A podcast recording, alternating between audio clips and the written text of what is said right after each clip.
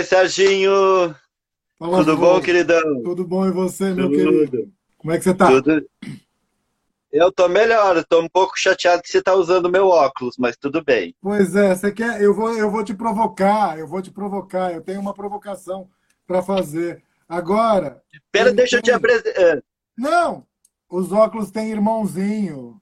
Ah, não vale, Sérgio. Então agora eu vou ter que ficar com um dos pares desses óculos aí, bueno, porque. Compartilhar.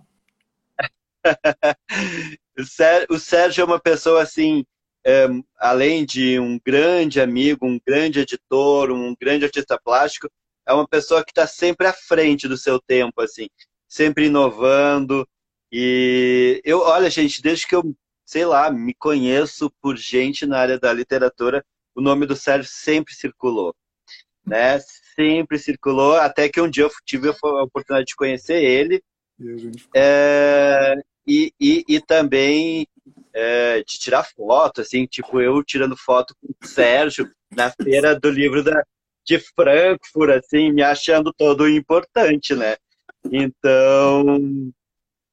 Não. Mas, bom, então, como eu disse para vocês, a gente não precisa, assim, muitas apresentações agora, porque a gente está com o Sérgio, que já esteve aqui conosco na live, né? O Sérgio, que é escritor, que é escritor, também é escritor, que eu sei que escreve umas coisas, mas é editor, artista plástico, né? Tem uma, um, um, um vasto conhecimento no mercado editorial, passou por N editoras e hoje tem a sua editora, né? Também a Caraminhocas e também é, o Sérgio entende assim, sei lá, acho que todas as feiras de livro internacional que vocês podem elencar, e o Sérgio já passou por ela, então tem um conhecimento também sobre direitos internacionais. E Sérgio, bom, e eu, que sou presidente do Instituto de Leitura Quindim, eh, que fico aqui trabalhando, né, para ver o Não. Sérgio quem tem, óculos. Quem tem que te apresentar, quem tem que te apresentar sou eu, vou fazer a inversão, né? O Volney, que antes hum. de mais nada, antes de, de ser presidente do Quindim, que é essa delícia, esse Quindim que é maravilhoso, essa coisa amarela que a gente quer comer, esse rinoceronte, etc.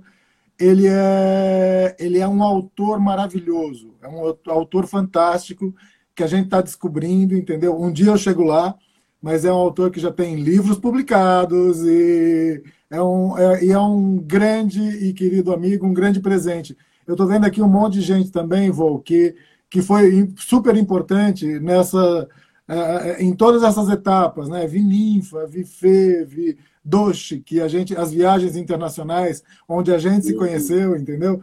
Uh, onde a gente também depois foi fortalecer a amizade, uh, tinha muito a ver com a, com a Doce. Vejo Penélope, que Penélope fez uma das discussões mais importantes aqui neste espaço, entendeu? Nestas sextas-feiras, né? E, e, e, também, já para começar, Vonei, eu quero dar um depoimento, porque eu nunca imaginei que eu ia estar aqui. Eu nunca imaginei que eu ia estar aqui falando. Como não? Não. Primeiro, primeiro já é um privilégio estar aqui no Quindim, entendeu? É, ser parceiro. Uh, o Quindim me possibilitou também algumas pessoas maravilhosas, como a, a Glória Castro, entendeu? Que é, é, é, um presente na vida, dentre outras tantas pessoas.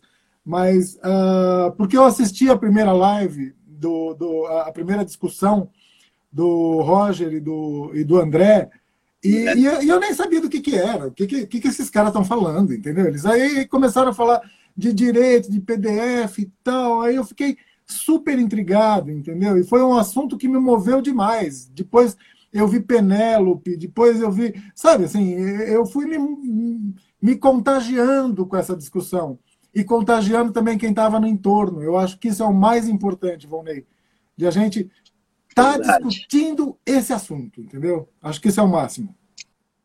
Verdade. E, Serginho, isso foi muito importante. Acho assim, eu, eu me orgulho muito, porque, na verdade, o que, aconteceu?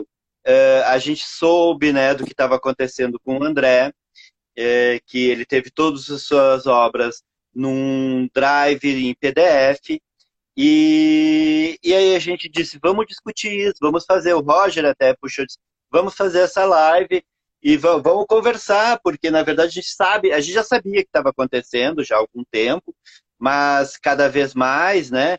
e retorno de muitas pessoas e, é, dizendo, olha, estão pedindo PDF do livro, de, de, todo mundo que trabalha, até as, uh, principalmente as meninas que trabalham uh, com blogs e tudo, que divulgam livro, que são contadoras de histórias, estava também reportando essa questão. E aí a gente, vamos fazer. E a gente não, não, não sabíamos, não tínhamos programado, né? Uh, fazer uh, dessa maneira, fazer lives dominó, que a gente chamou, uh, fazer tantos encontros sobre essa temática, né? Que é muito importante. Mas a gente começou a ver a repercussão.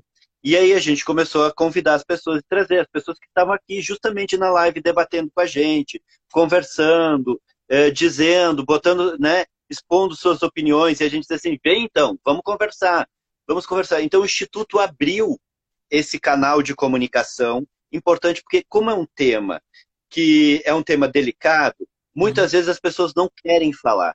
E eu digo isso porque eu estive no Ministério da Cultura e na diretoria do livro Leitura, Literatura e Bibliotecas a gente discutia isso junto com a diretoria de propriedade intelectual, que, que pensa a questão dos direitos autorais. E, e essas, eh, Sérgio, essas reuniões, essas discussões eram assim infinitas. Eu uma vez estive na casa da Paula Lavínia, junto com o Caetano, com Marisa Monte, discutindo direitos autorais, questão da música, né, discutindo isso. Então, assim, são discussões necessárias que já é ao longo do, do, da história, né, a gente tem, tem interpretações, tem questões mas foi muito importante e eu acho que assim, cada um que esteve aqui com a sua opinião, não é não é dever do Quindim é, tutoriar ninguém, né? Isso a gente acredita na liberdade de, de, expressão e dos artistas, das pessoas que passaram por aqui. Então, assim, eu posso não ter a mesma opinião com, que o Sérgio, o Sérgio pode ter a opinião diferente do Roger, e bem-vindas as opiniões diferentes, não. né? Elas são fundamentais. A, a, o cerne da literatura, né, um, texto literário, a gente que defende tanto a literatura, a literatura de qualidade, um texto literário, o, o, o cerne dele é o contraditório. Se ele não tiver o contraditório, ele já não é literatura. Então, assim, não cabe a gente né, querer um denominador comum, mas cabe sim todas as vozes serem ouvidas e escutadas. E eu acho que é, só para fazer essa iniciação, que eu tenho um monte de pergunta para te fazer, Sérgio. eu, não mas, assim, eu não sei responder nenhuma, não sei responder nada. Mas eu acho que o, o, importante, e a gente sabe que isso reverberou, que está todo mundo discutindo, que as pessoas estão discutindo. Eu vou trazer aqui alguns casos que eu acho que é importante a gente é. falar, de coisas que, que estão acontecendo.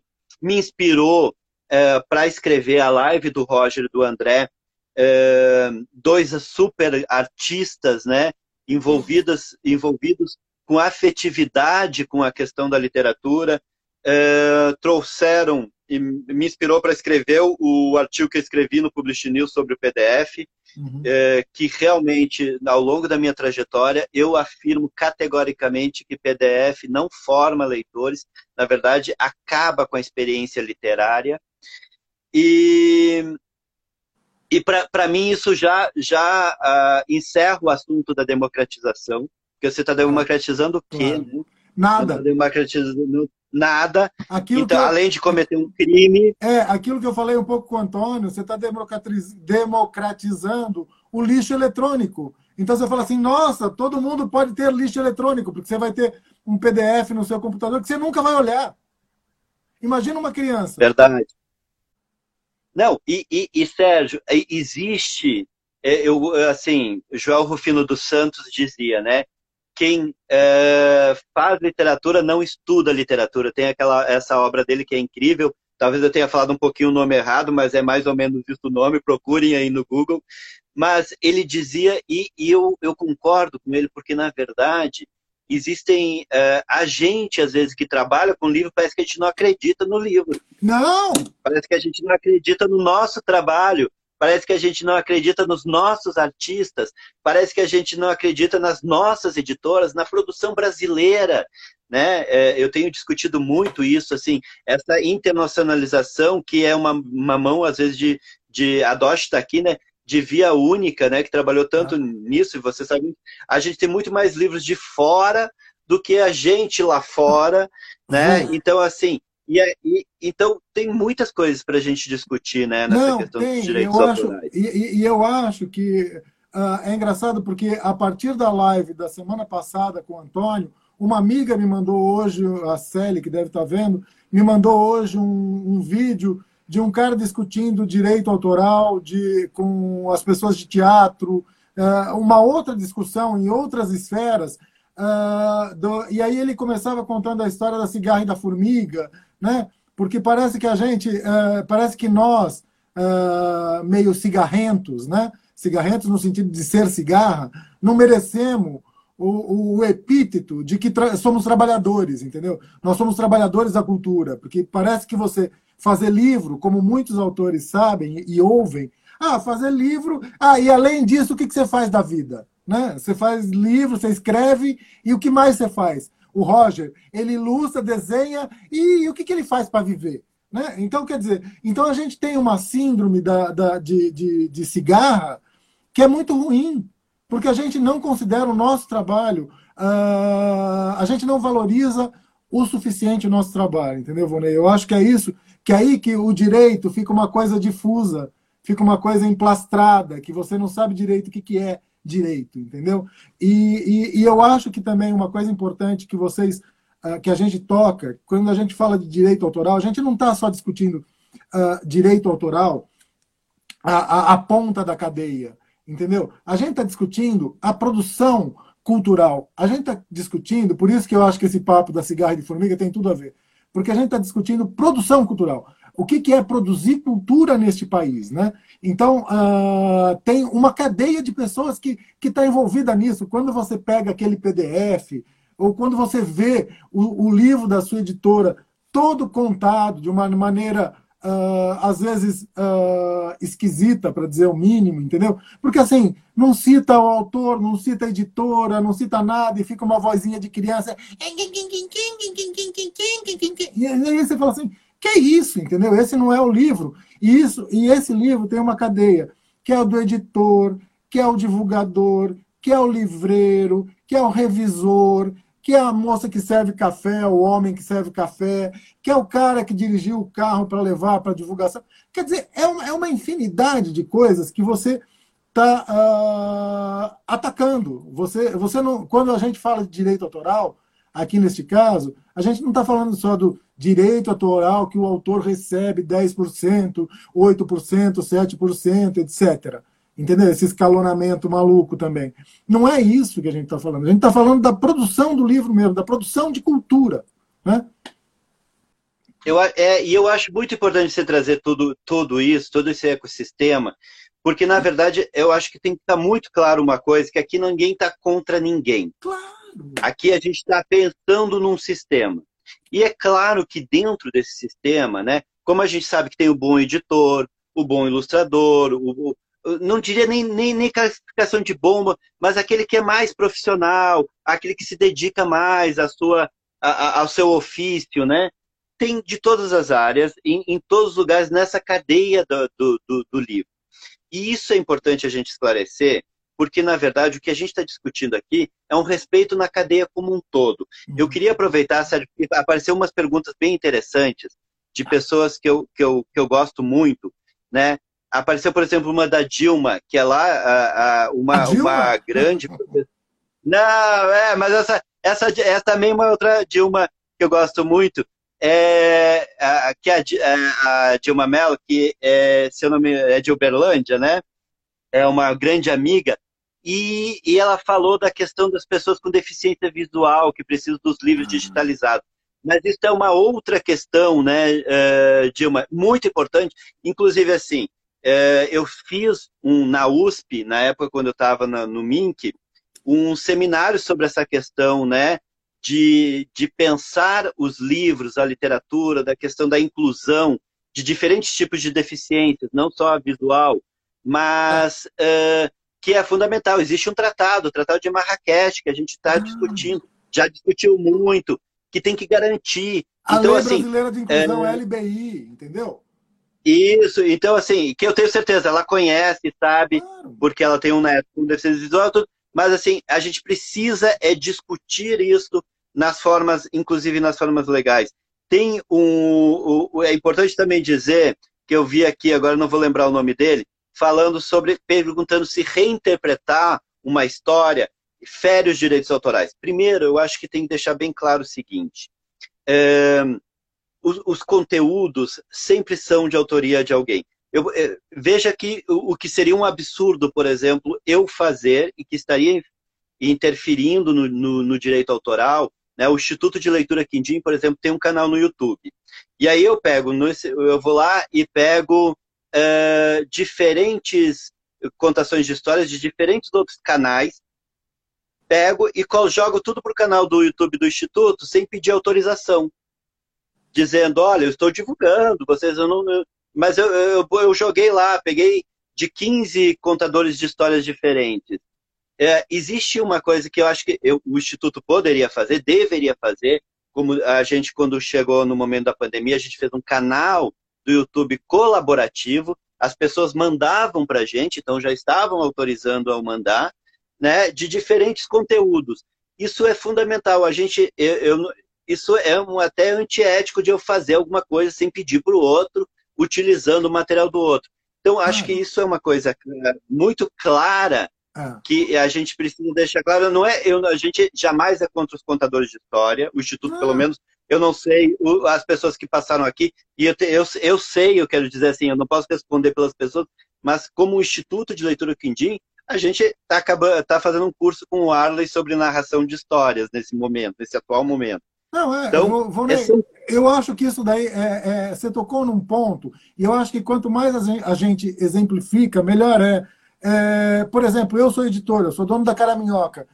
É, aí eu vou lá e estou olhando na internet, vejo um texto da, um, tre, um, texto da Ana Cláudia Ramos, vejo um texto teu, vejo um texto do, do, do Fê, vejo um texto. Eu pego um monte desse texto, coloco num livro, produzo esse livro e saio vendendo esse livro e vou falar assim, poxa, mas eu estou divulgando a obra de vocês, entendeu? Quer dizer, não é, é, é são, são medidas extremas que eu estou falando, que a gente foi, a, a, a, o nascimento do direito autoral, ele vem dessa ordem, entendeu? Porque é a produção intelectual, que é, a, a Penélope explicou muito bem. E a Penélope é uma contadora de histórias, entendeu? Ela conta histórias maravilhosamente bem, entendeu? É, eu acho que quando ela pode, ela consegue a autorização, ela conta. Se ela não conseguir, ela vai buscar outra história e vai inventar uma outra história, entendeu? Quer dizer, eu acho que isso é, é, é, é, é super importante, entendeu, Vonei? Isso é, é, é o mais Agora, importante.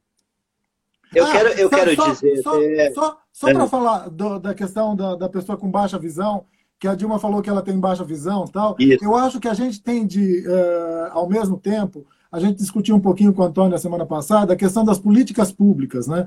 Uh, é direito da pessoa com, com baixa visão, como é direito, de, de, de, tem, tem um monte de direito. A gente tem a Lei Castilho, a gente tem um monte de. E, e mesmo na, na LBI, é direito da pessoa pedir, é direito que, que, que as, as editoras são obrigadas a, a entregar um material acessível. É. Entendeu? Eu já trabalhei com acessibilidade. Eu acho que a gente é, é, trabalho também com acessibilidade. Eu acho que a gente tem que desenvolver uh, mecanismos mais fáceis de acessibilidade, tanto em braille para o aluno ser alfabetizado, a criança ser alfabetizada em braille, entendeu? Porque ela tem que ter uma linguagem que seja dela, que ela entenda entendeu? O braille tinta, porque daí o pai também pode acompanhar, e etc. Então, eu acho que essa discussão do, do, do PDF não tem nada a ver com a, a, a, o, a acessibilidade e a necessidade, a obrigatoriedade da acessibilidade, né? É, eu, já vou até comentar com isso, só para eu não esquecer, porque a Ninfa colocou aqui hum. que o, o, te, o livro do Joel Rufino é Quem ama literatura não estuda literatura. São um livro de, é um livro de ensaio incrível, muito bom. E, e aí, em cima disso, porque na verdade o que a gente está dizendo, Dilma e, e, todo mundo em relação ao PDF, é a experiência que o livro uh, proporciona. E a gente pode ter essa experiência no livro físico para quem tem baixa visão, né? É essa isso, essa experiência literária, porque na verdade se a gente uh, se a gente pensar que é, o livro não, não garante essa experiência. Por isso que eu digo, a, a, a, gente tem que valorizar o que a gente entende, né?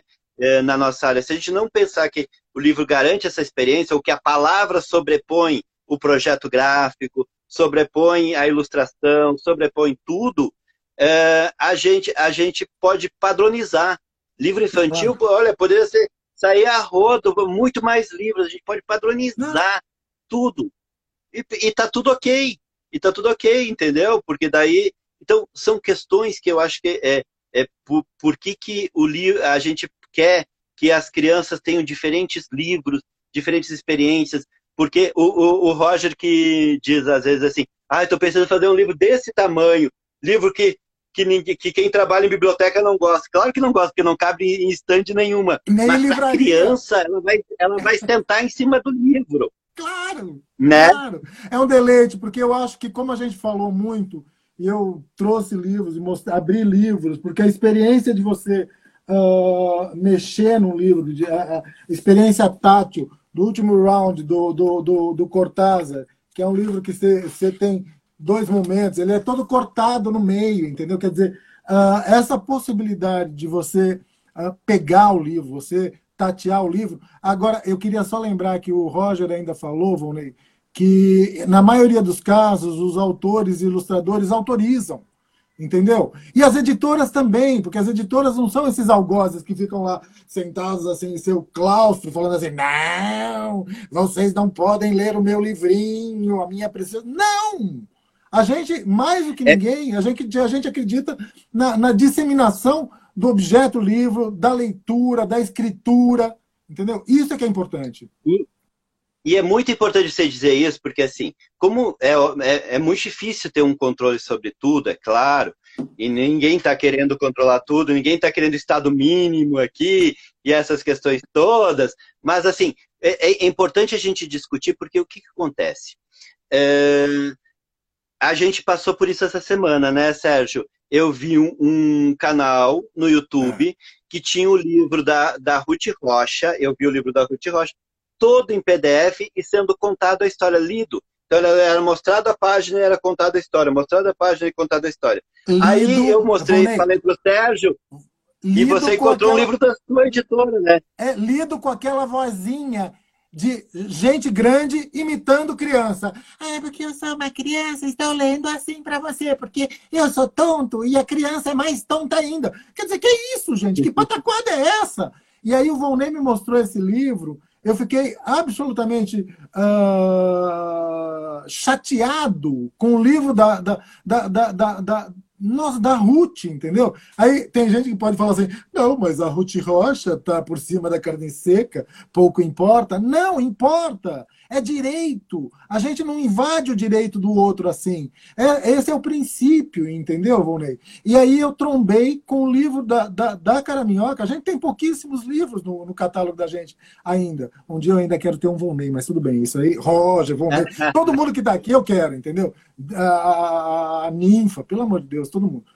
Uh, eu sou apaixonado pelas pessoas. E, e aí eu trombei com o livro inteiro Aí falava o nome da autora, lia o livro inteiro, não citava o nome da editora. Quer dizer, todo aquele trabalho que a gente teve de aonde você vai colocar o título, que fonte que você escolhe, como que você coloca o código de barras. A bibliotecária que fez o trabalho de fazer a ficha catalográfica, que no caso da Caraminhoca, quem está fazendo é uma pessoa com deficiência visual. É, a Schenck, que é uma bibliotecária maravilhosa que a gente está uh, agregando com a gente aqui. Uh, e, então, assim, é uma coisa, Volney, que esquece tudo. E aí, e aí eu fui, pro, no, porque eu estava no YouTube, eu fiquei tão irado, que eu, eu fui e falei assim, peraí, como assim? Quem autorizou isso? Entendeu? Não tinha sido autora, não tinha sido a autora, que no caso era ilustradora, eu não tinha nem, nem, nem soube dessa história, fui lá, entrei e, e, e tentei, fiquei assim, uma tarde eu fiquei tentando, preenchendo o documento para poder falar que eu era o detentor. No dia seguinte, me mandaram um e-mail assim: Ah, por que, que você acha que você tem direito de, de, de impedir a, a, essa, essa exposição? Eu falei assim: porque eu sou detentor do direito autoral desse livro. Entendeu? Quer dizer, uh, ninguém me pediu nada.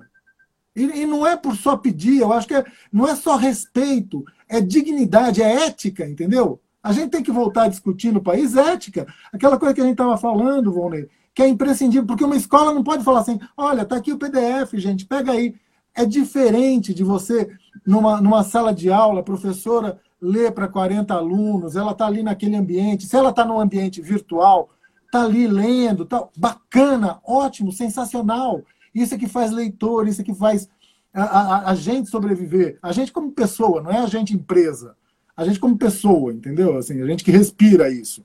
Então eu acho que uh, isso é completamente diferente de você pegar isso, colocar para você uh, angariar likes. Likes e monetarizar esses likes, porque esses likes vão virar uh, X cruzeiros, X tostões, entendeu?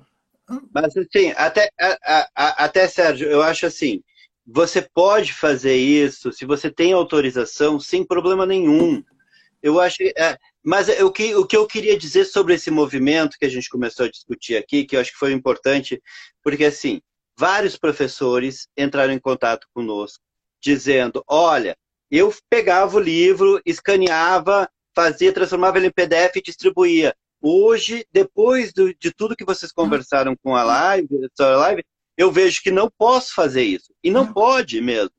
Porque está infringindo não só os direitos autorais, uma cadeia, está entregando para a criança, que não é o caso, como a Dilma estava trazendo aqui, de pessoas com baixa visão. A gente não, tá, não, não está falando que são super importantes e a gente precisa olhar para todos os tipos de leitores e criança, mas assim, de pegar e, e acabar com a experiência do objeto, é, uhum. achando que contar a história pela palavra só, né, tá, é o suficiente. Então conta, abre o livro e conta pela oralidade, que faz, eu acredito que faz um efeito muito maior do que entregar um PDF. E aí, é, vários professores, eu estou dando aula é, no estado do Maranhão, vários professores leram o artigo, comentaram, é, que eu escrevi no Publish News, discutiram, trouxeram e muitos outros. E uma outra questão que foi que eu acho que é bem positiva em relação a toda essa discussão junto com os contadores e narradores de histórias, do qual a gente não é contra, a gente pelo muito pelo contrário, a gente vai continuar pedindo para que vocês contem, pedindo que vocês leiam histórias, pedindo que vocês divulguem os livros. Ah, vocês fazem parte da cadeia mediadora que é fundamental e importante, hum. mas é, muitos começaram a dizer para a gente: ah, eu entrei em contato com os escritores, com as editoras, estou esperando a resposta. É, muitos já deram ok, já disseram que tudo bem. É, é, é uma questão de, é, como eu disse antes, assim, de empatia e respeito ao próprio movimento da formação do uhum. livro, né? Uhum. De, de, todo, de todos nós que trabalhamos em prol do livro. É como eu disse para vocês, eu conheço muitos contadores que eu adoro e aí eu pegar os vídeos deles e botar no meu canal do YouTube sem pedir para eles, né? É, é, é muito mais. Então, isso é o que não, não, não dá. Então, assim, e aí a gente, nesse tipo de controle que a gente viu uh, essa semana, que foi esse canal, por exemplo, do YouTube, com o PDF lá estampado e lendo, né? Assim, que a gente sabe que os contadores profissionais, aqueles que se dedicam, não fazem isso. Hum. Então, assim, é, é, é, muito importante porque a gente vai abrir um segundo ciclo de discussão com esses, é, com essas pessoas para trazer a sua visão. A gente quer a visão do professor, a gente quer a visão do bibliotecário, a gente quer a visão do contador de histórias, né? Assim como a gente ouviu todo mundo. E pode diverger. Não, a gente não quer que chegar e dizer assim, ah, todo mundo é bonitinho. Não, né? É, é, é, é, essa a questão. Então, assim, primeiro é nesse respeito, a gente respeita todo mundo. Acho que a Penélope trouxe aqui questões importantes e fundamentais, uhum. baseadas na lei, né? Que aí a gente pode dizer, ah, mas tem interpretação, a lei a gente pode mudar. Tudo a gente pode fazer, a gente pode, deve mudar a lei, como a gente está batalhando, por exemplo, para mudar a lei das bibliotecas escolares, que a gente não conseguiu dar conta. E a lei da biblioteca escolar diz assim: um livro por aluno. O livro por aluno pode ser o dicionário. Ponto. Hã? Não diz que é um livro de literatura. Né? Então, assim, e, então, é, a gente tem que batalhar para melhorar e mudar. Isso leva ah, tempo. Claro. A lei, a, a, política da leitura escrita, gente, quando ela foi aprovada, eu batalhei muito por essa política. Eu chorei a manhã inteira. Ela levou 13 anos para acontecer. 13 anos para acontecer, que é a Lei Castilho. É. Né? Então, assim, a gente precisa. Agora, é muito importante que a gente tenha as leis para nos defender. Porque é, é, como eu disse, já, já imaginou, né? Se eu pegar isso, Sérgio, é, pegar os vídeos, se não tiver uma lei, a, a, a, os contadores de história não vão poder dizer, olha, o Volney está fazendo errado, é meu, aquele vídeo, aquele conteúdo foi eu que produzi. É. Ele é, é, é, eu, tenho, eu tenho direito sobre ele, né? Então, eu acho que a gente precisa entender que aqui ninguém está uh, brigando com ninguém. Contra. A gente está problematizando. É fundamental a gente problematizar as questões que envolvem, né? A, a, todo mundo é contra a taxação do livro, não é, Sérgio? Claro. Mas tem várias coisas aí que a gente pode discutir em relação à taxação. Eu fico até com o pé atrás, às vezes, que tem coisa que eu quero ser contra do contra. Sim, né? Sim. Porque assim, então, mas é claro, eu não vou querer taxar livro. Mas tem coisas que a gente fica pensando, mas peraí, as pessoas que estão agora brigando para não taxar livro foram as pessoas que é, não entendiam, parece, um movimento do livro e ajudaram a eleger o cara que está lá agora querendo taxar livro. É. Né? Então, é. Pois é, essa, essa doideira, né? Essa doideira. É, é, é, é, eu acho que tem muita coisa, Volney, e, e assim, essa, é, essa, esse choque de ideias é que faz com que a gente surja, é, com que surjam novas ideias, novas formas de olhar, entendeu? Eu mesmo não estava preocupado. Quando você me mostrou esse da, da, da, da Ruth, eu fui lá e olhei e falei assim, gente, a gente tem que ficar atento, e não é porque é a minha editora, eu fiquei tão preocupado com a, a obra da Ruth quanto com a minha, entendeu? E fiquei assim com vontade também, até uma autora sugeriu, ah, vamos fazer um... Por que, que vocês não fazem uma proposição de entidade? Entidade, vamos discutir com as entidades. Eu acho que assim, a gente tem que levar essa discussão avante nos campos em que a gente puder, entendeu? Se é na Libre, se é na CBL, se é na Brelivros, que são as entidades do livro, se é eu acho que a gente tem que levar essa discussão. Se é na associação de, de, de narradores de história, vamos levar. Vamos discutir, vamos ouvir todos os lados, vamos tentar chegar a uma conclusão bacana para todo mundo, entendeu? O que não pode é ser terra de ninguém. Essa coisa de que ah, o PDF começou com a pandemia, tá, legal, era uma forma de. Porque tem, tem uma ideia aí surgindo, até, e até fora do país também, tem essa coisa assim, ah, os PDFs começaram a proliferar uh, quando começou o boom, né, o, o, o auge da pandemia. Como também a televisão também virou uma outra coisa, como também a receita de, de eu estava vendo, de receita de banoffee, bombou receita de banoffee, todo mundo fazendo banoffee, entendeu? Fazendo doce de banana para engordar. Mas assim, uh, eu não vi isso resultar, e assim a gente fala assim, puxa, olha só, essa explosão de PDFs gerou uh, milhares de leitores novos. Gerou? Entendeu? Uh, uh, essa, eh, esse, essa coisa não, não é automática. E, e, e, mesmo eu adoro contação de história legal, adoro, adoro. mas não necessariamente a contação de história me leva a comprar o livro. Entendeu? Ela me faz conhecer uma história, me faz conhecer. Mas tem, mas isso é, é, isso é importante você falar. Nem tudo precisa levar para compra. Eu acho isso fundamental. Eu acho que é, é, é, é, interessante tá bom, a gente. Leva para a biblioteca, já está bom. Leva para a biblioteca, leva para ler outras histórias, leva para a oralidade. A gente precisa preparar o ouvido, a gente precisa. Porque a gente está num momento que é, o imaginário ele está meio que encoberto por muitas coisas o pragmatismo. E a gente precisa entender uma coisa muito importante, Sérgio. Somos aqui nós adultos discutindo sobre infância. É. Então, às vezes, o nosso olhar, nosso porque as pessoas me dizem assim, não, mas eu gosto do PDF, foi pelo PDF que eu conheci livros. Eu disse, sim, mas você é adulta, você tem já um processo de leitura. Você já tem. Eu, eu, eu adulto, eu posso ler um PDF uh, uh, posso, uh, e eu acho chato pra caramba, não vou nem dizer essa coisa. Mas eu tenho, eu diria assim, estômago para ler um PDF, tirar o conteúdo, pensar. A gente, a, a gente agora assim, a criança que está no processo, A, a Michelle Petit falava da, da, Olha aí, ó, você tá com a borboleta limão do Roger, eu né? Tô... A Michelle Petit. Imagina isso daqui em PDF, gente! Roger, Roger, impossível, essa coisa maravilhosa. Isso aqui é maravilhoso. Desculpa, Vonei. É maravilhoso, porque eu, eu cheiro. Entendeu? É lindo, é maravilhoso.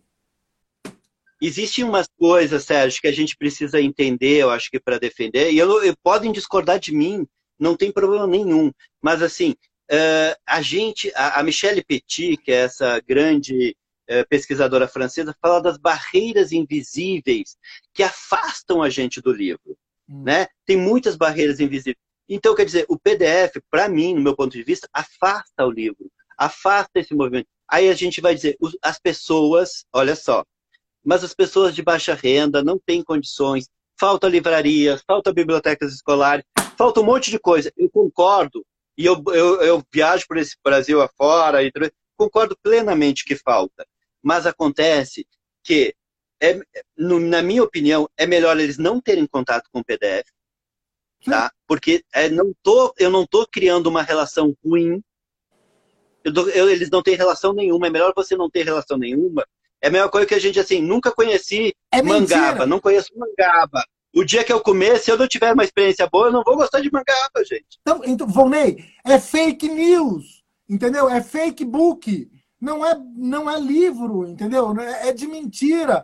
Como você estava falando, a gente está tá vivendo um momento de que a gente está tendo que discutir mentiras, entendeu? A gente, a gente discute mentiras do, do, do Trump, entendeu? Que eh, a televisão tem que interromper o cara falando assim, olha, o cara está falando mentira. Entendeu? O jornalista interrompe e fala assim: não, esse cara aí, presidente, está falando mentira. Então, assim, a gente está tendo que discutir umas coisas. E assim, e o PDF, para criança, é uma mentira. Porque ele não. É que o PDF não foi pensado para a infância. Não assim, é. todo produto que é pensado, todo produto que é pensado, a gente assim, eu sou super a favor do livro digital, gente. Sou super a favor do livro digital. Mas é outra né? coisa. É, é então, assim, todo produto que é pensado para a infância, ok, exigiu de, dos artistas, né, é, que estão lá sentados, exigiu do artista pensar para a infância. Agora, eu pegar um livro que tem páginas, porque senão eu, vou, eu, eu esqueço que a gente está trabalhando no, no, num feixe de páginas, né, no códice, jogo fora essa invenção que é o códice, e não tem problema. Uso a tela e deu, que é, é como é o PDF. Não tem problema, mas assim, eu preciso entender que existe o, o, livro da forma que foi inventado, ele não foi inventado hoje, é há anos, é uma discussão e um desenvolvimento do processo do leitor que existe há anos. Uma coisa é, é e, e, isso é muito importante, porque a gente diz assim, ah, a gente está preparando, a, a, literatura infantil, né, a gente fala o, o, o, o, livro álbum, o picture book, né, todas essas questões, essas nomenclaturas, a gente diz, bom, o livro ele é pensado com a imagem, a palavra e o projeto gráfico. Quando eu jogo para o PDF, eu só estou dizendo assim, só me interessa a palavra porque eu tô as outras duas linguagens, no mínimo, eu tô arrasando. E olhe lá. Então né? assim, voltamos, voltamos a valorizar, né, a ima a palavra sobrepondo a palavra na, na imagem, onde a imagem sempre foi o processo mais natural da criança. E aí a gente tira isso dela. Aí depois a gente quer que, as, que os adultos frequentem museus, que entendam as obras de arte. A gente, né, aí sai todo mundo comprando Romero Brito. Ponto. Não, sai. É, é, é, ao invés de. E eu acho que é. Porque assim, o processo do livro, como eu estou pegando mais livro aqui, eu pego livro aqui o tempo todo. Eu, eu falei nessa live, eu tinha que pegar livro, tinha que encostar em livro. E não é livro só de criança. É, é Ana Cristina César, entendeu? Lindas, cartas dela, manuscrito. Eu quero ver o manuscrito. Eu quero. Como é, como é, é demais, Vonei, essa experiência uh, visual e tátil da gente, de a gente ver numa exposição. Uh, porque senão bastava você olhar, você tem todos os museus uh, virtuais, entendeu? Aí você não vai ver. Que foram pensados para ser virtuais, não, né, Sérgio? Eles virtuais. Não, não, foi, não foi pegar assim, vamos enfiar as fotografias que a gente tem aqui no, no, no, no, no site virou museu mas, virtual. Mas, mas, nem assim, Volney. Assim, eu, eu sou morador de São Paulo, entendeu? Nascido em São Paulo, uh, frequentador do MASP desde muito pequeno, uh, e sempre passei pelos quadros. Um dia eu olhei para o Velázquez. Eu, eu sempre vi esse Velázquez. Aí o Velázquez olhou para mim. Entendeu? Quer dizer, a experiência física de você estar tá na frente daquele quadro, de você estar tá na frente de um quadro do Goya, você estar tá na frente de um quadro do Van Gogh, você está na frente de uma Tarsila do Amaral, é completamente diferente. Isso é a mesma coisa com o livro. Entendeu, Vonei? A hora que você, olha um livro, a divulgação do livro, eu quero ter. Eu, eu, eu, com o livro virtual, eu também sou que nem você, eu sou super apoiador.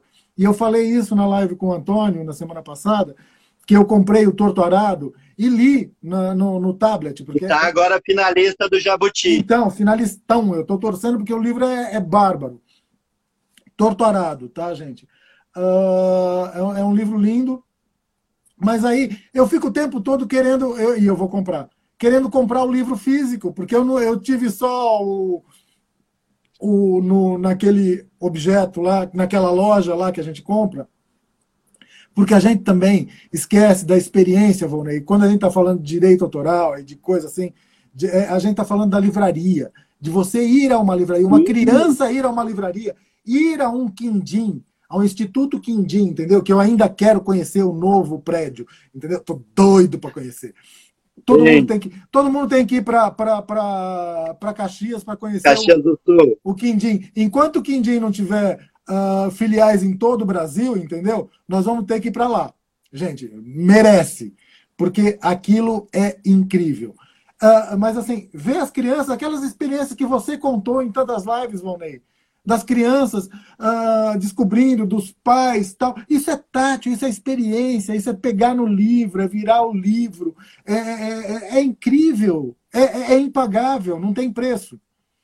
Né? Que nem aquele cartão. É, não, mas é, é, é isso, assim. E eu acho que é, é importante a gente dizer, porque às vezes a gente é, faz todo um esforço, porque na verdade, assim, é, muitos professores vieram conversar comigo, que na verdade era um esforço de entregar, né? A gente estava vivendo um momento de pandemia, às vezes um momento de recessão, de entregar, a gente, a, a, o, a, o esforço é bem-vindo, só que tem uma questão que é justamente isso de afastamento.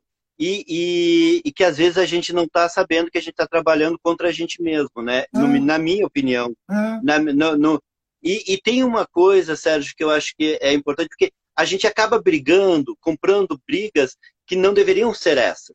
Né? Exatamente. Né? Então, assim, é, a, a falta. A, é, quem me conhece já há mais, né, há mais tempo sabe o quanto eu não saio do Congresso Nacional o quanto eu fico discutindo com senadores e deputados de legislação, públicas. fico brigando, faço parte, quanto eu brigo com as próprias instituições na área do livro e da leitura, né, brigando no sentido assim, botando minha opinião, dizendo, olha, isso eu acho que é um absurdo para a área da infância, isso não pode, e não estou dizendo nem que eu estou certo todas as vezes, mas assim, aí a gente, ao invés de procurar isso, dizer assim, bom, gente, falta livros na, na, nas, nas cidades que são do interior, então, como é que eu sento na minha cidade interior? Como é que eu brigo agora nesse momento de eleição? Como é que eu olho os projetos políticos? Como é que eu construo o plano municipal do livre leitura? Ah. Isso é muito interessante. Eu não sei se a Raquel está aqui ainda, Deve da tá. Libre, mas, por exemplo, aconteceu agora, só para a gente exemplificar, uma coisa muito importante que tem a ver com os direitos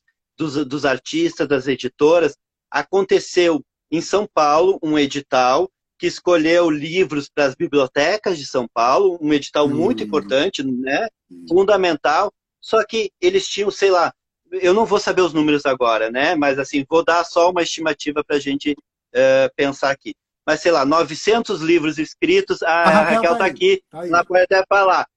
Sei lá, 900 livros escritos, desses 900 foram escolhidos, sei lá, 10 títulos, 11 títulos. Dos 900 foram escolhidos 11 títulos.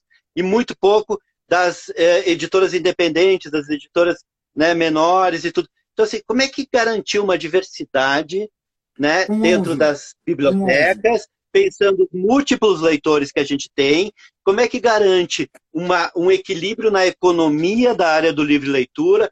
Assim, o edital é muito bem-vindo, mas aí na, no resultado final ele causa um desequilíbrio. Então, vou. É, então, é disso que a gente está falando. É, é, é, é, isso é super importante que você está falando, e essa coisa da Prefeitura de São Paulo, é, eu vou exemplificar um pouco de uma outra forma, porque os, os livros que estão lá são bárbaros, entendeu? Em geral, são livros super Sim, legais. Agora, não é assim, tirar aquele. Ah, ah, eu te digo assim, por exemplo, a experiência da Caraminhoca. No ano passado, nós colocamos, nesse mesmo programa, colocamos quatro livros, de dois a gente vendeu uma quantidade boa. E que isso, por exemplo, fez com que a gente conseguisse sobreviver e conseguisse continuar investindo, por exemplo, uh, pagando adiantamento de direito autoral, pagando ilustração de alguns projetos que a gente está fazendo. No ano passado, a gente entrou com dois títulos, entendeu? E assim, e vendeu uma quantidade que deu para a gente investir mais entendeu? Investir mais em livro, porque gente de livro é tudo louca. Ganha aqui e gasta aqui, entendeu? Ganha com livro, gasta com livro, é, entendeu? Porque é, gasta com livro. Porque é isso, é isso. A Márcia da, da Pulo do Gato tá aí para provar, entendeu?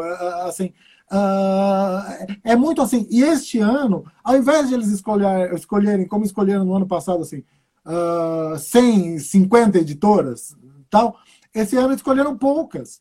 Então isso quebra as pernas, porque a gente não teve a possibilidade, por exemplo, quebra as pernas não da gente agora, quebra as pernas da gente no ano que vem, no próximo, da gente poder é, continuar investindo, errar. O, o Volney, o mercado editorial, a gente acaba muitas vezes achando que ah, o livro é um sucesso, nossa, o editor ganhou. Uma...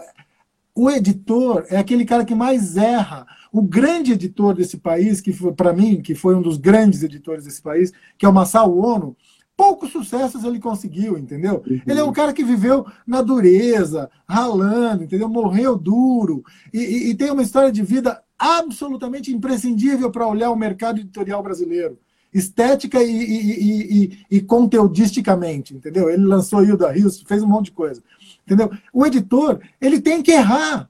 A gente tem de errar.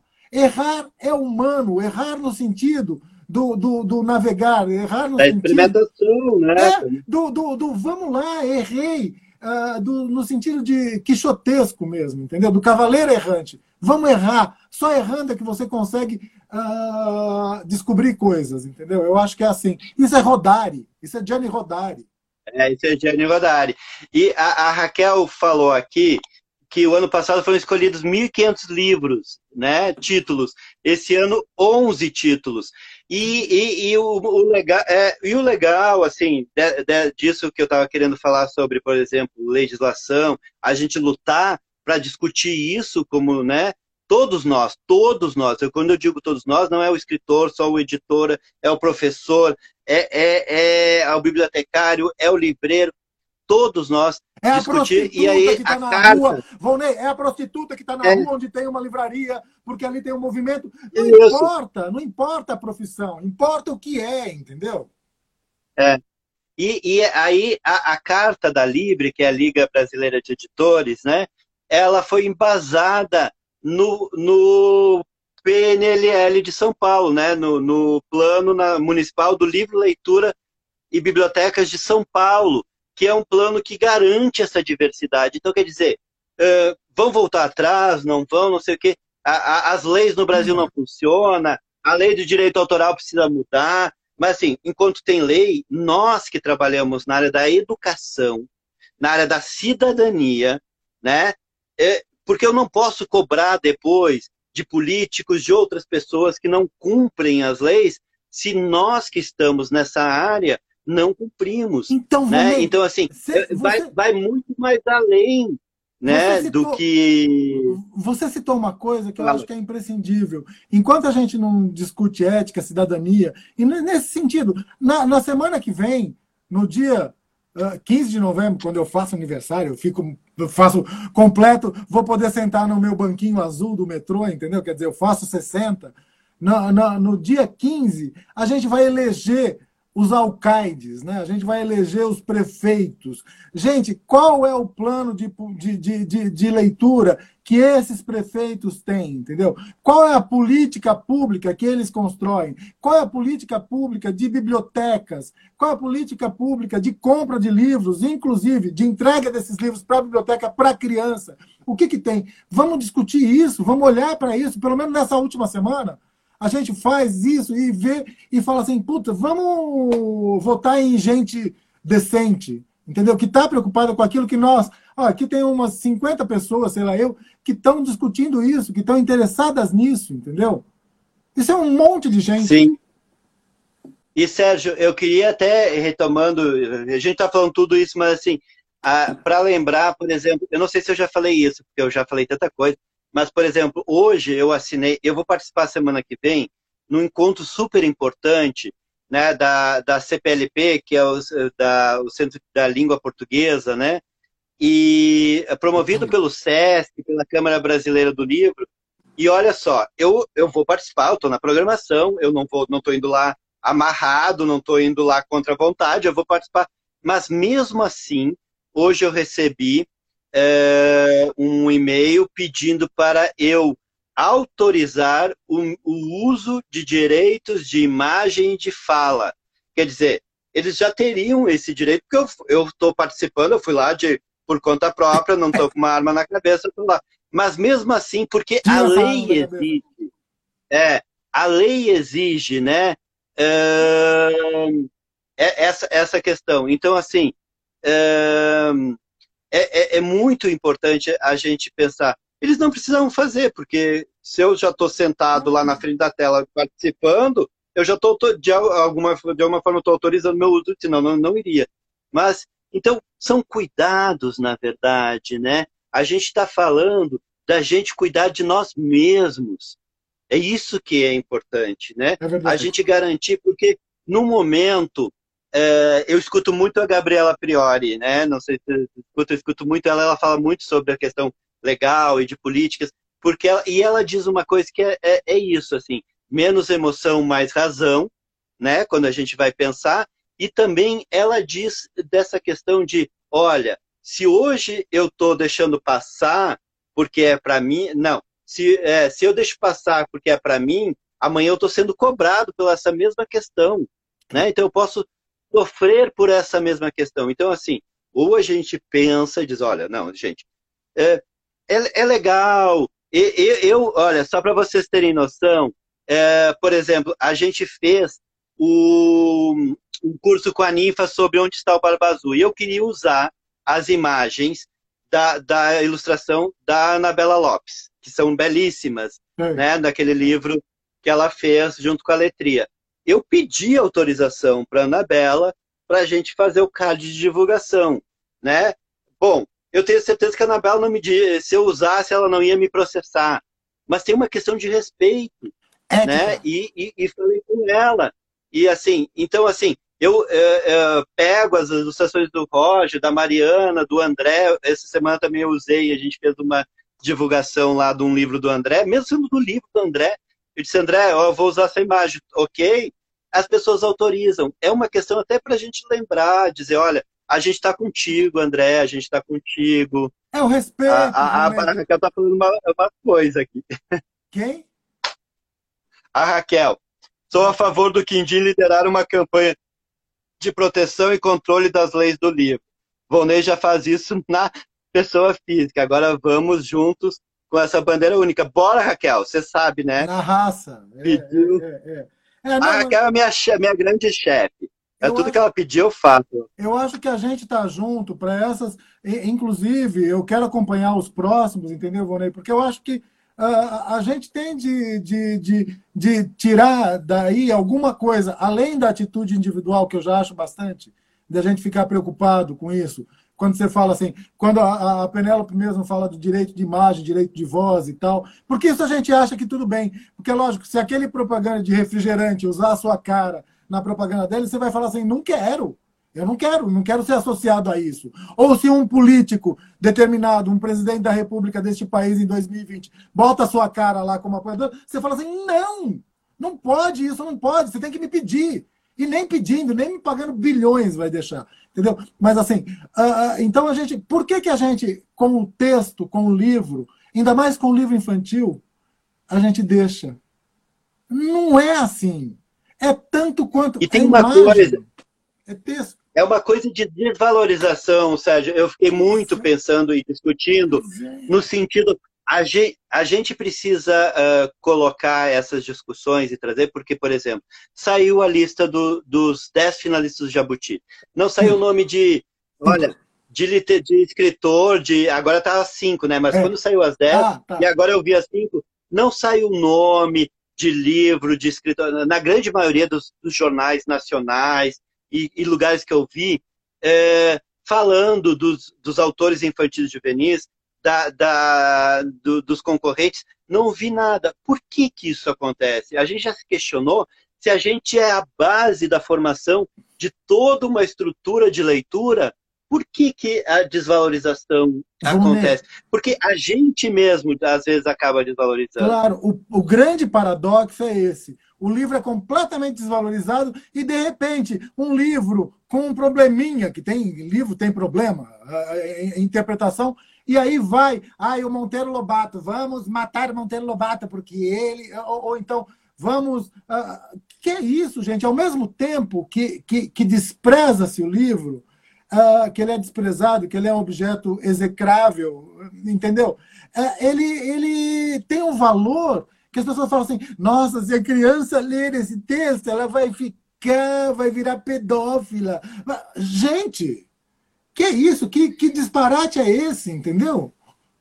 E tem uma coisa, Sérgio, assim, que você está falando, mas tem uma coisa que eu vi a Verônica, que é uma das a Verônica Lessa, uma das grandes curadoras na, da literatura infantil e juvenil do nosso país, com hum, grandes eventos aí, grandes eventos, eu já sou parceiro em alguns, mas a gente ah, sabe ah, da aliás, dificuldade que ela, ela está hum. produzindo os nossos futuros leitores, né? Mas vamos Nossos futuros leitores, é.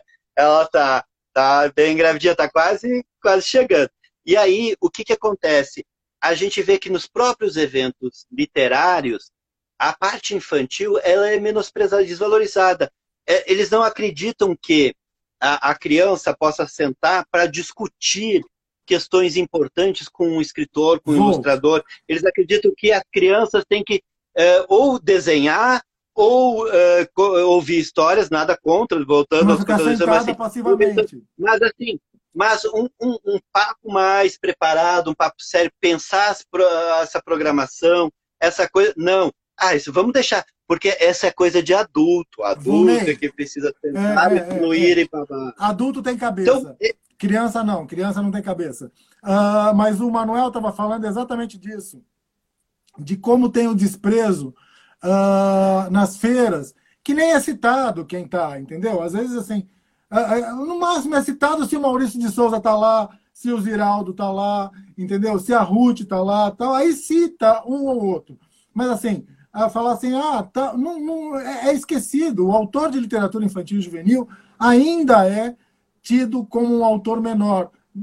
A gente concorda que não é, a gente sabe que não é. Eu conheço você, eu sei o quanto você é criterioso com o seu texto, por exemplo.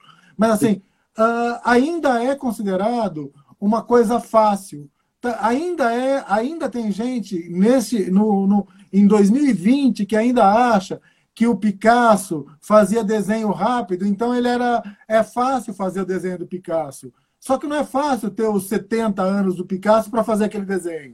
Entendeu? Porque nunca é. A tua escrita nunca é uh, espontânea. Ela é espontânea somada com a tua trajetória de vida de leitura, de escritura, de rabiscadura, entendeu? É, é tudo isso. Então a gente uh, esquece desse, da importância disso tudo.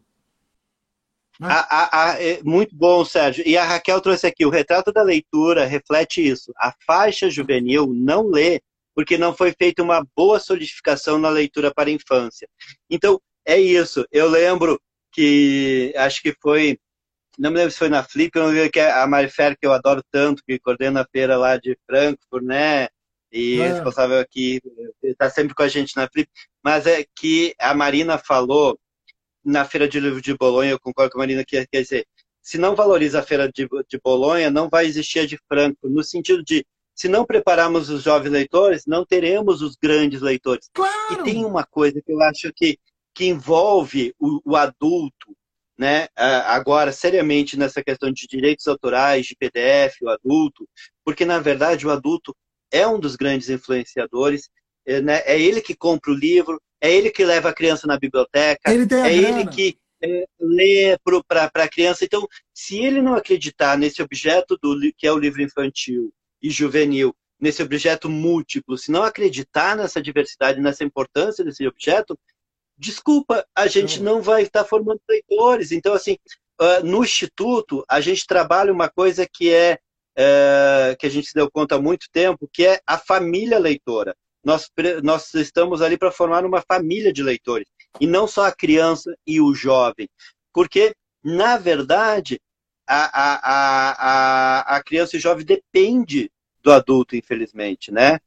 Claro, claro. Não tem autonomia para isso. É, é, é, é, linda essa ideia. Ou é bom, Quindim, né?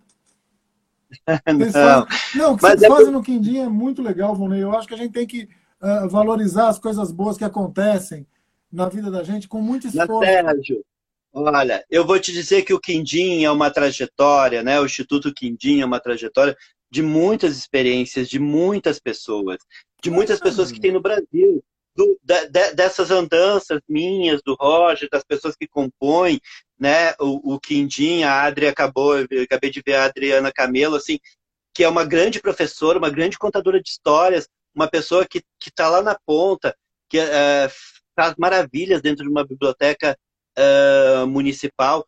E, assim, as bibliotecas comunitárias fazem muitas coisas. Eu aprendi muito com as bibliotecas comunitárias, aprendi ah. muito com os bibliotecários. Então, assim, todos têm uma função e uma desvalorização. Seria um absurdo uh, hoje uhum. eu pensar num espaço sem bibliotecário, pensar num espaço sem o contador de histórias, pensar num espaço sem a formação. Tanto que o, o Instituto Quindim ele tem esses três grandes eixos para pensar mais amplamente a área da, da leitura, que é uma biblioteca, né? uma biblioteca de ponta, assim, no sentido de livros selecionados, escolhidos, diversificados, diferentes linguagens, um centro de estudos e pesquisa, que é para formar os pais. Gente, a gente levou a Rosinha aqui, eu não sei se a Ivete ainda está aqui, é, da Mercado Livre. Ela foi com a Rosinha, né? A, Rosinha de Recife, Rosinha ilustradora, artista, não só ilustradora, Autora, mas que a gente é, chama é. muito Rosinha ilustradora, né? É. E, e a gente trouxe ela, ela fez uma palestra para os pais que estavam na biblioteca. Os pais disseram: nunca mais eu vou olhar para o livro de uma outra maneira depois desse encontro com é, a Rosinha. Eu acho que isso é... Ela dizendo por que, por que, que o chapéu estava cortado desse jeito, por que, que o livro era, era, não, era, uh, na horizon, não era na vertical, era na horizontal, por que, que ela desenhou assim. Então, assim, isso tudo é, é formação gato, de leitura. É puro do gato isso, Volney. Isso é, é, isso é sensacional, entendeu? Sensacional. A gente faz oficinas, quando a gente conseguia fazer oficinas e trazer o, o, o uh, artistas, a gente fazia. Tem um momento que a gente fazia, às vezes, só com professores, mas tem um momento que a gente fazia com a família. Por exemplo, o Roger ia trabalhar a ilustração com a família, criança e pai juntos. Porque então, a gente acho, precisa aproximar e discutir é isso, as coisas. Eu acho que é isso, porque aí a gente vai trabalhar com esses núcleos mesmo de verdade, entendeu? Porque daí você vai ter quem entenda de livro, quem gosta. A gente tem que apaixonar mais gente pelo livro, entendeu? Porque você só fala de um livro quando você é apaixonado por ele. Você tem que ter uma, uma dose de paixão, entendeu? E, e eu acho que essa dose de paixão tem todo esse povo do Quindim. Quando eu falo do Quindim em você, é que você configura muito esse rinoceronte. Eu olho para você, eu vejo um chifre. Então, eu olho, entendeu? Mas é, é, mas é todo esse povo que está, a, a Fran, todo, todo o pessoal do, do, do, do Instituto, uhum. que é sensacional, entendeu? Eu acho que isso é, é impagável e eu acho que essa discussão tem que continuar muito tempo, Volney. Eu, eu depois eu não sei como é que eu vou dormir hoje, porque eu vou ficar com essa cabeça aqui. Agora, é, é, é muito bacana a gente. Eu estou vendo vários comentários aqui, o pessoal falando da, do problema na formação dos professores, do problema nos cursos de pedagogia, nos cursos de letras, nos cursos de biblioteconomia.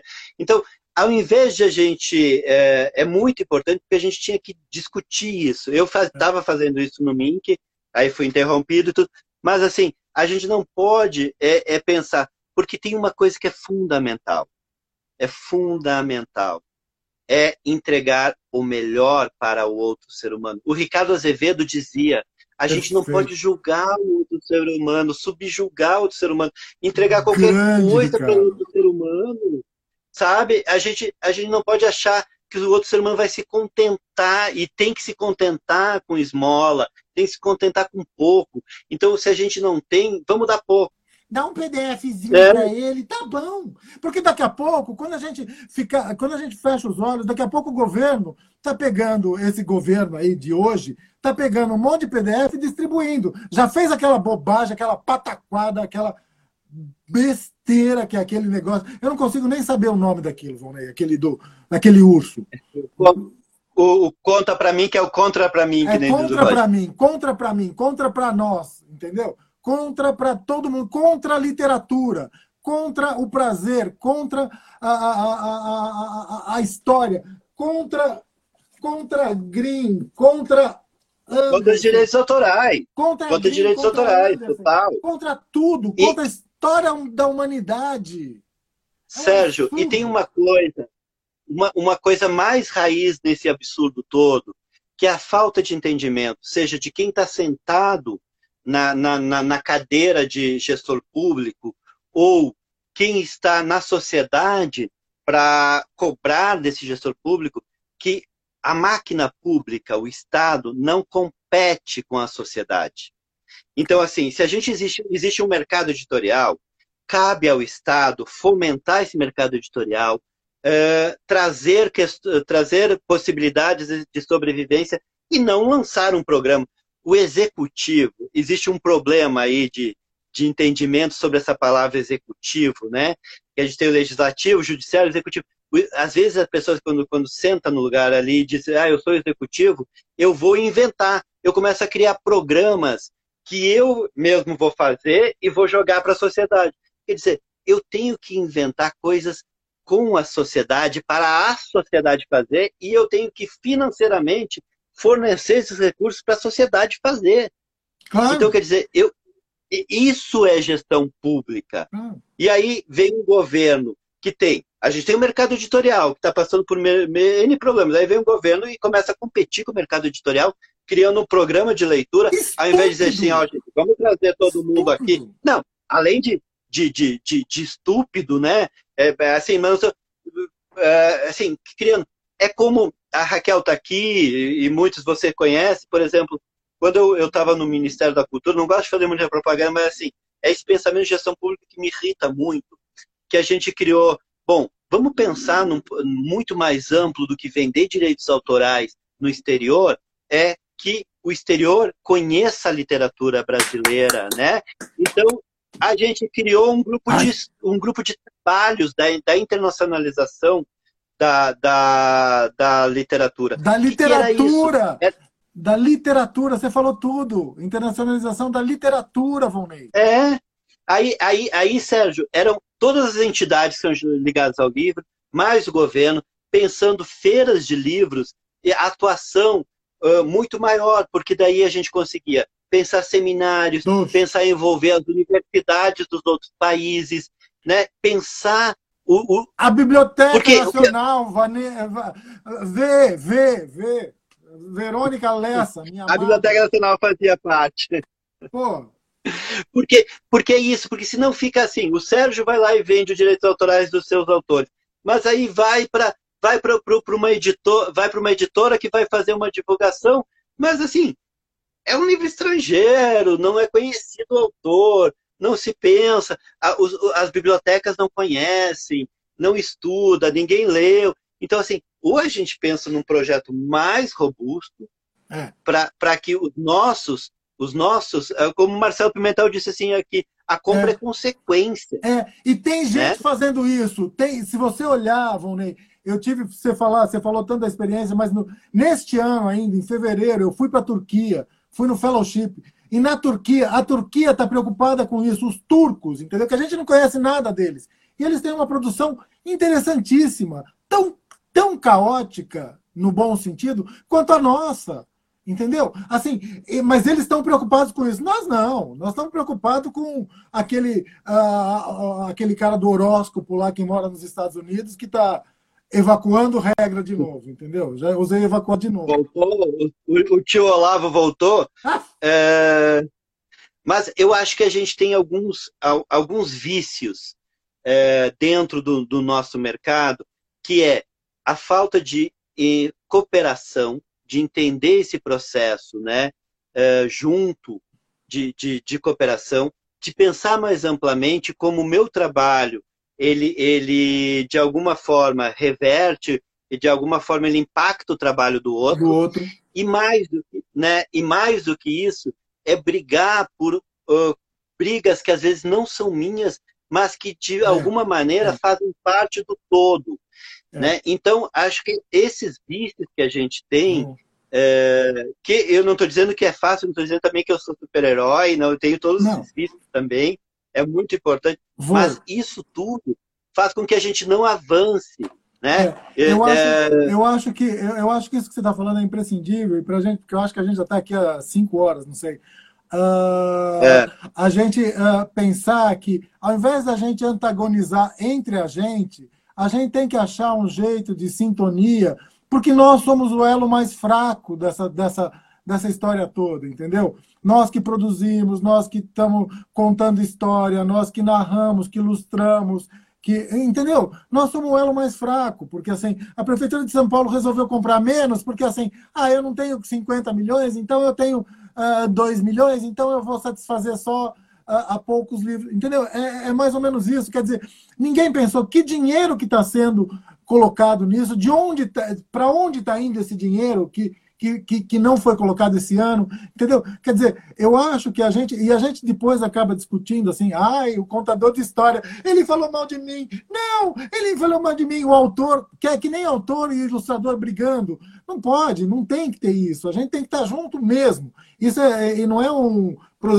proselitismo barato. É uma coisa de verdade, entendeu, Vonei? Eu acho que, por isso que eu, eu acho que é imprescindível que a gente assista na semana que vem a, a nova série. Isso aqui virou, virou temporada, temporada, a segunda temporada, vai ter. Temporada. E, e, e, acho que é uma coisa, uma coisa boa, a Ana Paula está dizendo aqui, mas o Brasil deixa as bibliotecas, livrarias e editoras morrerem. E ela tem toda a razão. Por que, Ana Paula, isso acontece?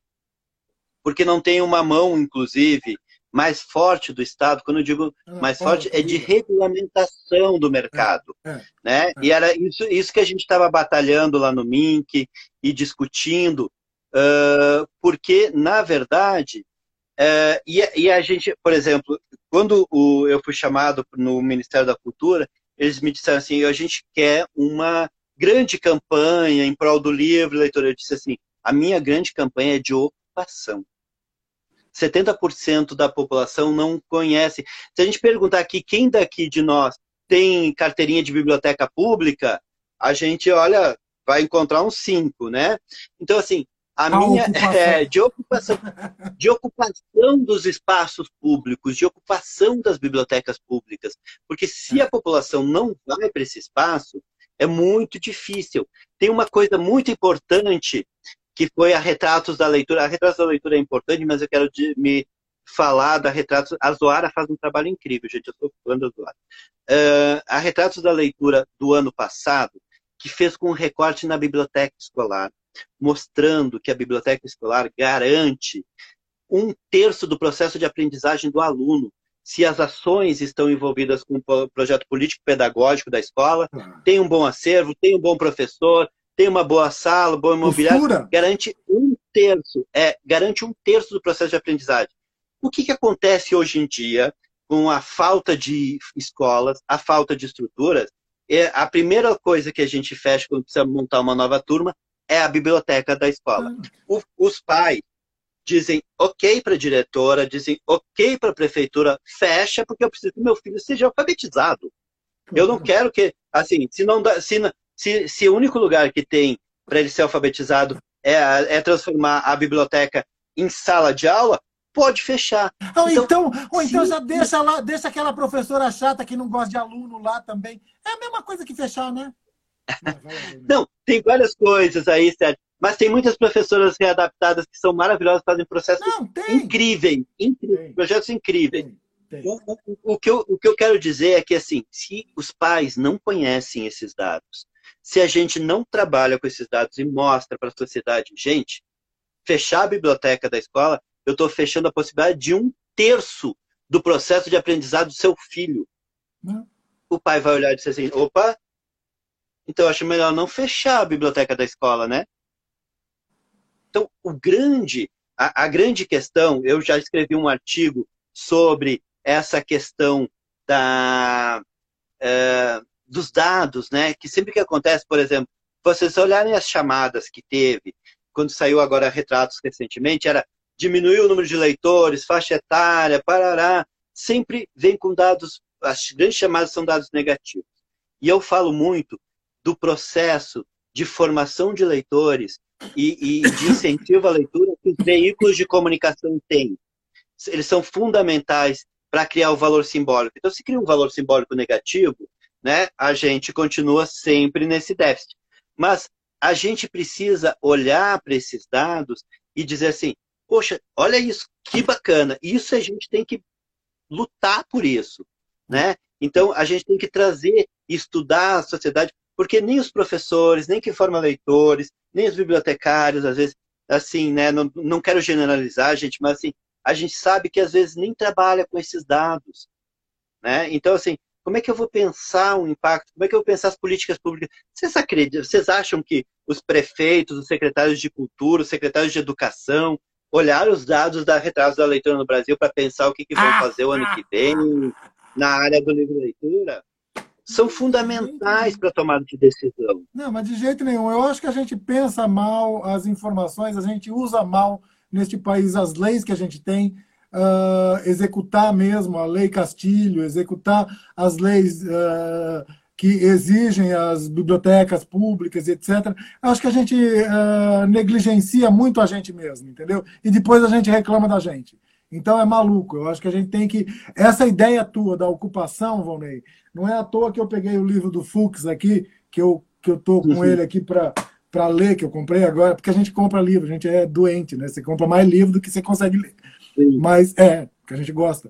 Uh, mas eu acho que essa ideia da ocupação é imprescindível e ela é bonita, ela é bela, entendeu? Ocupar esses espaços que, que muitas vezes estão as moscas ou estão ali para ficarem para as moscas, entendeu? Se ainda as moscas não estão lá, eles querem que ali estejam as moscas.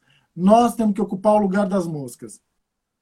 Sérgio, eu cansei de estar na frente da biblioteca pública e as pessoas e eu as pessoas passando e dizendo, nossa, que prédio é esse? Que, sabe? Os moradores, que prédio é esse? Ou, você sabe me dizer onde é que é a biblioteca? E eu, assim, então, eu acho que a gente, primeiro, precisa tirar, a gente tem grandes bibliotecas, grandes projetos, grandes profissionais em tudo, precisa tirar o nosso complexo de vira-lata, arregaçar as mangas, discutir o que precisa discutir, sem medo, e assim, Aqui ninguém tá para meter o dedo no nariz do outro.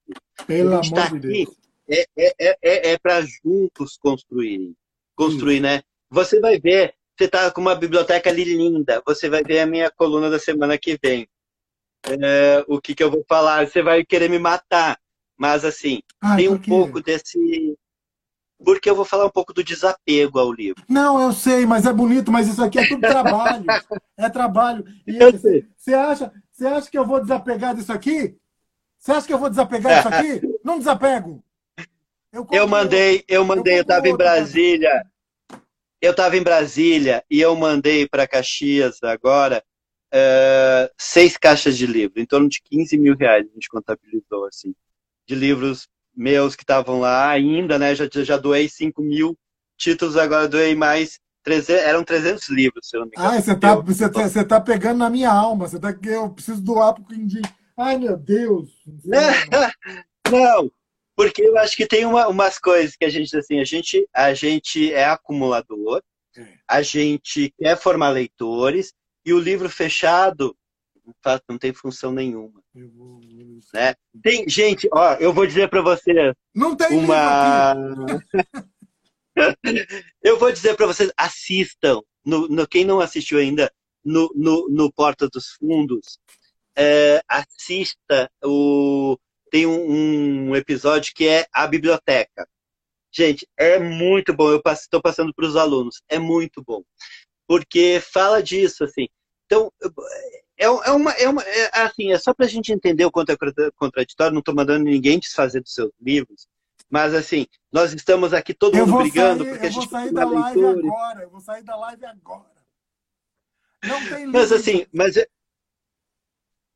Desapega e mande para os corredores, diz a, a, a, que é um trabalho lindo, né? Ana, Ana Paula está aqui dos corredores, estou apaixonado por esse trabalho Todos dela. apaixonados pelo trabalho, é lindo. Então, assim, o, o, a, a, questão é, a gente sabe que né, o, o livro fechado, o livro na estande, eu sempre digo para os professores, tem uma, uma máxima que é, a gente sabe que todas as bibliotecas emprestam até três livros, né?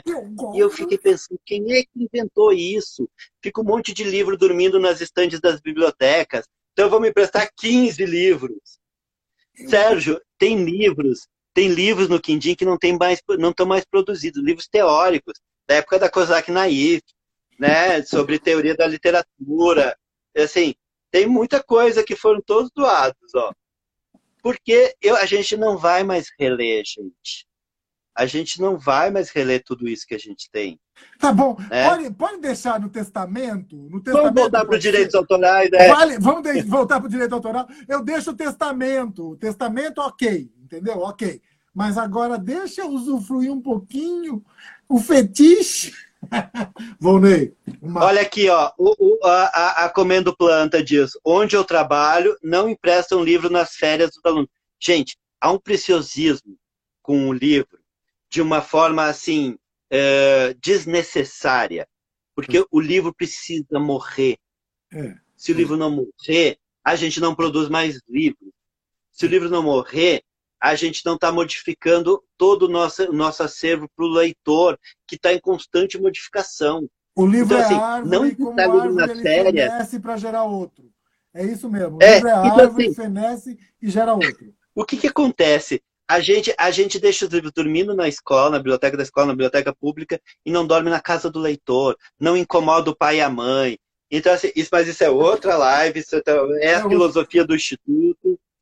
Mas, gente, eu só queria dizer para vocês, primeiro assim, Sérgio, obrigado por todos esses momentos de bate-papo. Queria agradecer aqui publicamente a todos que tiveram aqui na live, né? O Roger, né? em nome Nossa. meu e do Roger, todo, todo que a gente queria agradecer o André Neves, a Penélope, o Antônio, o Sérgio, né? E todos vocês que estiveram discutindo com a gente nesse momento, nesse primeiro momento. Mas uh, a gente vai voltar com a segunda temporada, né, que a gente está tá falando, e para discutir, a gente está estruturando ela para discutir, e, e queria uh, dizer que, assim, esse, o, o, espaço do Instituto de Leitura Quindim é um espaço livre, acreditamos na liberdade de expressão, acreditamos na diversidade das falas, acreditamos muito em todos que passaram por aqui, todos os convidados, são pessoas que têm um, um trabalho incrível, são pessoas que é, têm uma seriedade no que fazem. Eu, eu posso não concordar no que o Sérgio faz, mas é de uma concordo. seriedade, de uma profissão. Eu concordo, mas assim, de uma seriedade, de, uma, né, de um profissionalismo, e isso que importa. Então, se em algum momento alguém se sentiu ofendido, a gente pede desculpas publicamente, que não foi a intenção de ninguém, eu tenho certeza, e que o que a gente quer é construir junto. Venham construir. Uh, co como é que a gente diz assim? Coloca a cara no sol, né? Tipo assim, vem falar, expõe. Eu, hoje eu disse isso. Se a gente não abre, uh, eu não sou convidado para um monte de coisa, um monte de festa, porque eu falo demais, eu não sou convidado para um monte de coisa. Então, tudo bem, mas eu não deixo que ninguém uh, coloque a voz uh, no meu lugar. Então eu me ponho, eu me coloco, eu falo. Então, assim, quando a gente não fala, alguém fala por nós. É, né? Eu acho que, então, eu acho que, é a gente se apropria. Eu acho que a palavra de hoje, Volney, a palavra dessas lives de, de Roger, maravilhoso, Roger. Você é maravilhoso, Roger. Você é, é, é um escândalo, como artista, como pessoa tal. Uh, de Roger, de André, da, da Penélope, Penélope espetacular, estupenda, ela abriu meus olhos de uma forma uh, incrível, entendeu? Uh, Antônia, a conversa foi muito boa, você sempre um, de, uma, de uma generosidade ímpar, o quindim de uma generosidade. Essas pessoas que estão aqui, entendeu? Assim, o Paulo Otero também, você não falou do Paulo Otero. Mas, assim, as pessoas que estão Eu aqui, falei lá no início. Gente, gente, querida, gente queridíssima, gente que eu, que eu quero é, perto sempre. Eu agradeço muito, Volney, a possibilidade de, de falar com gente tão legal e para gente tão legal. E realmente, a, a palavra de, de, dessas sessões é ocupação. Eu acho que ocupação é uma das coisas imprescindíveis para a gente continuar acreditando que a gente, que, que a gente dá certo. Entendeu? Obrigado, Valnei. Obrigado, Quindim. Obrigado a todo mundo. Sérgio, obrigado a todos vocês, a, a todo mundo que está aqui, contribuiu com a discussão. A gente, justamente isso, eu sempre digo, quando eu dou aula, é, quem já fez aula comigo, depois que, quando eu estou encerrando, diz assim, gente, não acredito em nada que eu falei do que eu falei pode ser tudo mentira. Então, assim, nesse sentido de que pode, pode discordar e seja bem-vindo. Bem-vinda a discordância. Eu, é, eu, eu, eu costumo dizer para o Roger que eu, eu, bom, eu e o Roger, a gente é, discorda de muitas coisas e constrói junto caminhos diferentes para pensar. A gente aprende muito um com o outro, isso que é legal né? Então, assim, é, a, a, amizade, o amor aqui pelas pessoas vão continuar, mesmo discordando, né? Porque é assim Você que a gente vai levar meus livros, eu vou esconder os livros. A gente, semana que vem, leia a coluna do Publish News ah, e reflita muito. Tô com medo, tô tá? com medo, não vou ler. eu vou Mas, ser sexagenário, uh, Valnei, eu vou ser sexagenário. Um beijo, meu querido. Obrigado a todos e todos. Eu adorei ver um monte de gente, gente que não vinha. Muito obrigado pela paciência de todos vocês. Continuem conosco. É... Tragam temáticas para a gente discutir, sabe? E é isso. Vamos junto construir aqui. Somos uma grande rede né, de pessoas e que com liberdade de expressão para construir e para brigar. E eu sempre digo assim: vem brigar comigo, vem junto, vamos junto, né? Brigar nessa né, nessas brigas contra das políticas públicas, porque sem vocês a gente não consegue nada.